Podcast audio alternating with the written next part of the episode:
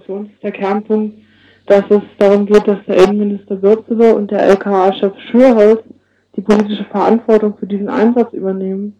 Und unser Schwerpunkt ist eben nicht diese Geschichte. Und mittlerweile benimmt sich die Presse aufgrund dieser LKA-Pressemitteilung so, als wäre die wichtigste Geschichte die Geschichte der Liebesbeziehung. Und wir haben auch heute Nachmittag auf der Pressekonferenz gesagt, das ist schon verfilmt.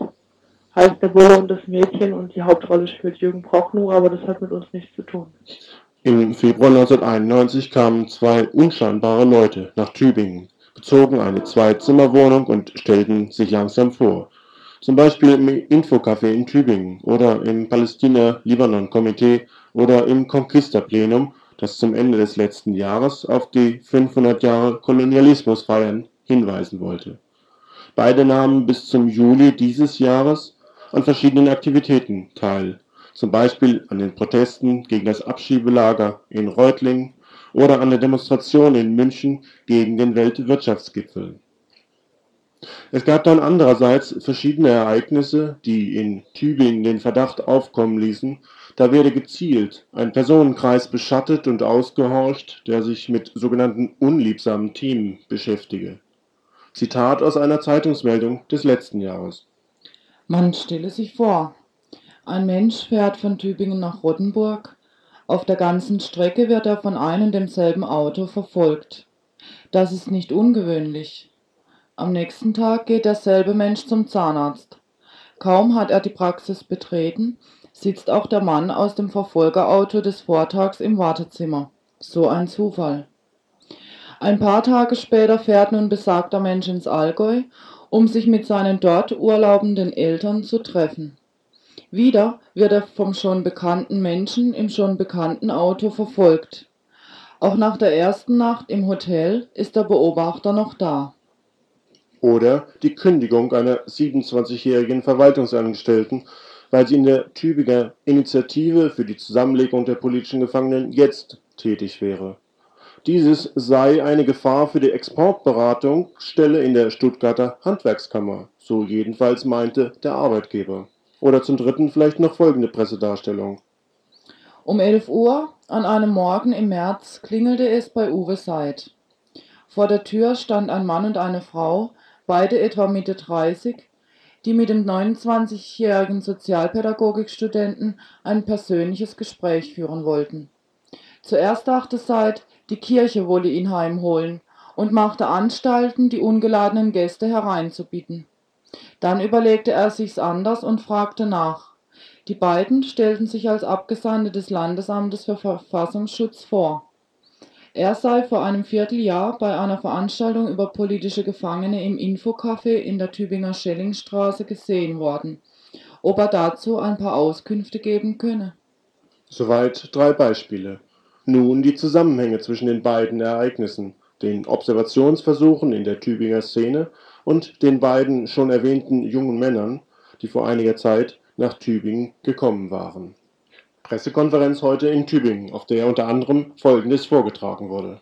Im März 1991 nahmen Ralf Hausmann und Joachim Armbruster ihre Arbeit als verdeckte Ermittler in Tübingen auf. Sie suchten den Kontakt zu verschiedenen politischen Gruppen und Initiativen, indem sie sich als interessierte Neulinge an eben jene herantasteten. Ihr zielstrebiges, aber keinesfalls offensives Vorgehen legt die Vermutung nahe, dass ihre Arbeit auf mehrere Jahre angelegt war und nicht auf, auf das Erlangen schneller vermeintlicher Erfolge. Wir müssen auch davon ausgehen, dass in ganz Baden-Württemberg solche verdeckten Ermittler eingesetzt sind. Wie kann so ein Einstieg in die politischen Zusammenhänge, zum Beispiel in Tübingen, funktionieren? Geht das einfach oder gibt es da typische Merkmale dafür? Ich kann es mal von mir sagen, wie das war. Also, dass ich halt, ähm, ich kannte die beiden auch. Ich äh, arbeite hier im Info- und Hauscafé. Die beiden waren regelmäßige Gäste das ist ein offenes Café, wo auch Leute hinkommen können, die halt mal na, sich umhören wollen, was es hier alles gibt und dann im Infoladen gruseln können und so weiter. Und auch wenn die beiden etwas ungeschickt waren oder dumme Fragen gestellt haben, ging es mir eher so, dass ich gedacht habe, mein Gott, es sind halt ähm, relativ junge und jetzt habe halt mal Geduld oder sie ihnen einiges nach, weil sie sind so jung. Und das sind Sachen, die haben mir natürlich gefehlt. Zum Beispiel, als ich jünger war, angefangen habe mit der politischen Arbeit, Da hat mir so Nachsicht, Nachsicht gefehlt. Und darüber hat man ihnen natürlich dann auch einiges, also nie Klopper passiert, wo wir heute denken, Mensch, da hätten wir doch merken müssen, dass das LKA-Beamte sind. So war das überhaupt nicht, sondern so eine Mischung aus ihrer eigenen Unsicherheit, sich hier zu bewegen und tatsächlich auch äh, Schwierigkeiten, sich auszudrücken, wenn sie was wissen wollten. Das haben wir ihnen halt oft nachgesehen. Und oft ist es, denke ich, in politischen Gruppen dann auch, ähm, wo dann ein engerer, engerer Kontakt bestand als hier übers Infocafé zum Beispiel.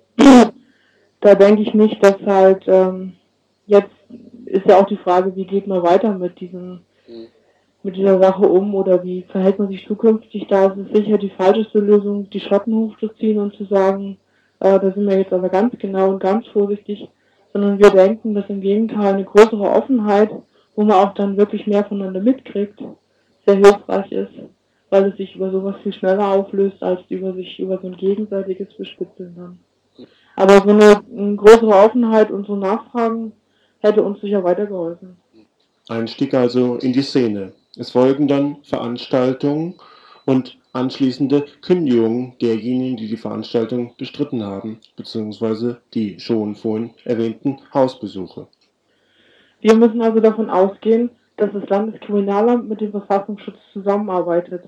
Auch wenn diese Zusammenarbeit in, Ge in Gesetze gegossen ist, so möchten wir doch darauf hinweisen, dass die Trennung eben dieser Dienststellen im Grundgesetz aufgrund der Erfahrung mit der Gestapo festgehalten worden war. Der Einsatz der verdeckten Ermittler wurde unter anderem vom Chef des Landeskriminalamts Schürholz damit begründet, dass es die RAF gibt und dass es Militante in Tübingen gäbe, die am Aufbau der antiimperialistischen Front arbeiteten. Auch unsere Bezeichnung als Randgruppen soll suggerieren, dass alle, die außerhalb der existierenden Parteienlandschaft links aktiv sind, zum Abschluss freigegeben sind. Wir wollen betonen, dass wir keinesfalls isolierte Randgruppen sind öffentlich. Außerdem arbeiten alle betroffenen Gruppen und Zusammenhänge öffentlich. In Baden-Württemberg ist im Oktober 1991 ein Landespolizeigesetz verabschiedet worden und im Bund ein Bundesgesetz gegen die sogenannte organisierte Kriminalität. Es rechtfertigt oder soll den Einsatz verdeckter Ermittler legalisieren. Allerdings die Ermittler in Tübingen haben bereits im Februar 1991 ihre Arbeit aufgenommen, also mindestens acht Monate nicht einmal eine rechtliche Grundlage dafür gehabt. In Tübingen und Reutlingen wurden allein aus den letzten fünf Jahren über 20 Situationen bekannt, dass Personen auf der Straße, am Arbeitsplatz oder zu Hause von Mitarbeitern des Verfassungsschutzes mit dem Ziel der Anwerbung oder der Einschüchterung angesprochen werden und weiter aus der Presseerklärung von Tübingen vom heutigen Tage. Jetzt müssen wir davon ausgehen, dass das Landeskriminalamt seine Institution verdeckte Ermittler auch nach der Spielcasino-Affäre im Januar des Jahres in Gefahr sieht. Wir halten es deshalb nicht für unmöglich, dass das Landeskriminalamt versuchen wird, mit angeblichen Ermittlungserfolgen seinen Einsatz von verdeckten Ermittlern zu rechtfertigen und weiterhin zu gewährleisten. Das heißt, dass wir, die wir hier sitzen, und alle anderen betroffenen Personen und Gruppen der Gefahr ausgesetzt sind, kriminalisiert zu werden. Wir fordern deshalb Abschaffung der verdeckten Ermittler. Außerdem Aktenansicht von den zuständigen Behörden für all jene, von denen Akten angelegt wurden und die Bekanntgabe all der Namen, die weitergeleitet wurden. Denn wir akzeptieren die Auftrennung in Ziel- und Kontaktpersonen nicht. Ausgehaucht und ausgenutzt worden sind alle. Für konkrete Beispiele verweisen wir auf unsere Pressemappe. Zu der Frage, was der Einsatz, für, was der Einsatz verdeckter Ermittler für uns bedeutet, möchten wir Folgendes sagen. Die Aktivitäten des Landeskriminalamts dienen dazu, politische Zusammenhänge auszuforschen, Psycho- und Soziogramme der politisch aktiven Menschen zu erstellen, Misstrauen untereinander zu säen, aber auch die betroffenen Personen politisch zu isolieren.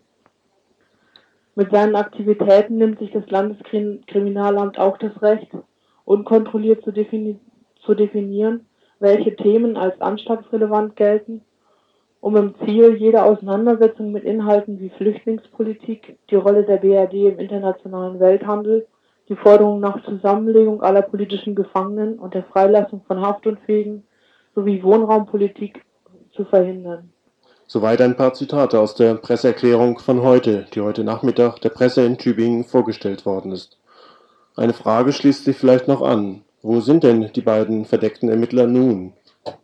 Die Wohnung in Weilheim in der Landstraße 16 ist, als die Legenden aufgeflogen sind und offen waren, vom LKA, also vermutlich vom LKA geräumt worden und sind beide abgezogen aus Tübingen und sie sind weg und für uns nicht erreichbar. Es gibt keine konkreten Anhaltspunkte für uns, aber es würde uns wundern, wenn es nur auf Tübingen begrenzt wäre.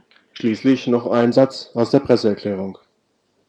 Wir werden trotz der Ereignisse weiterhin unsere politische Arbeit öffentlich und für alle Interessierten zugänglich fortführen.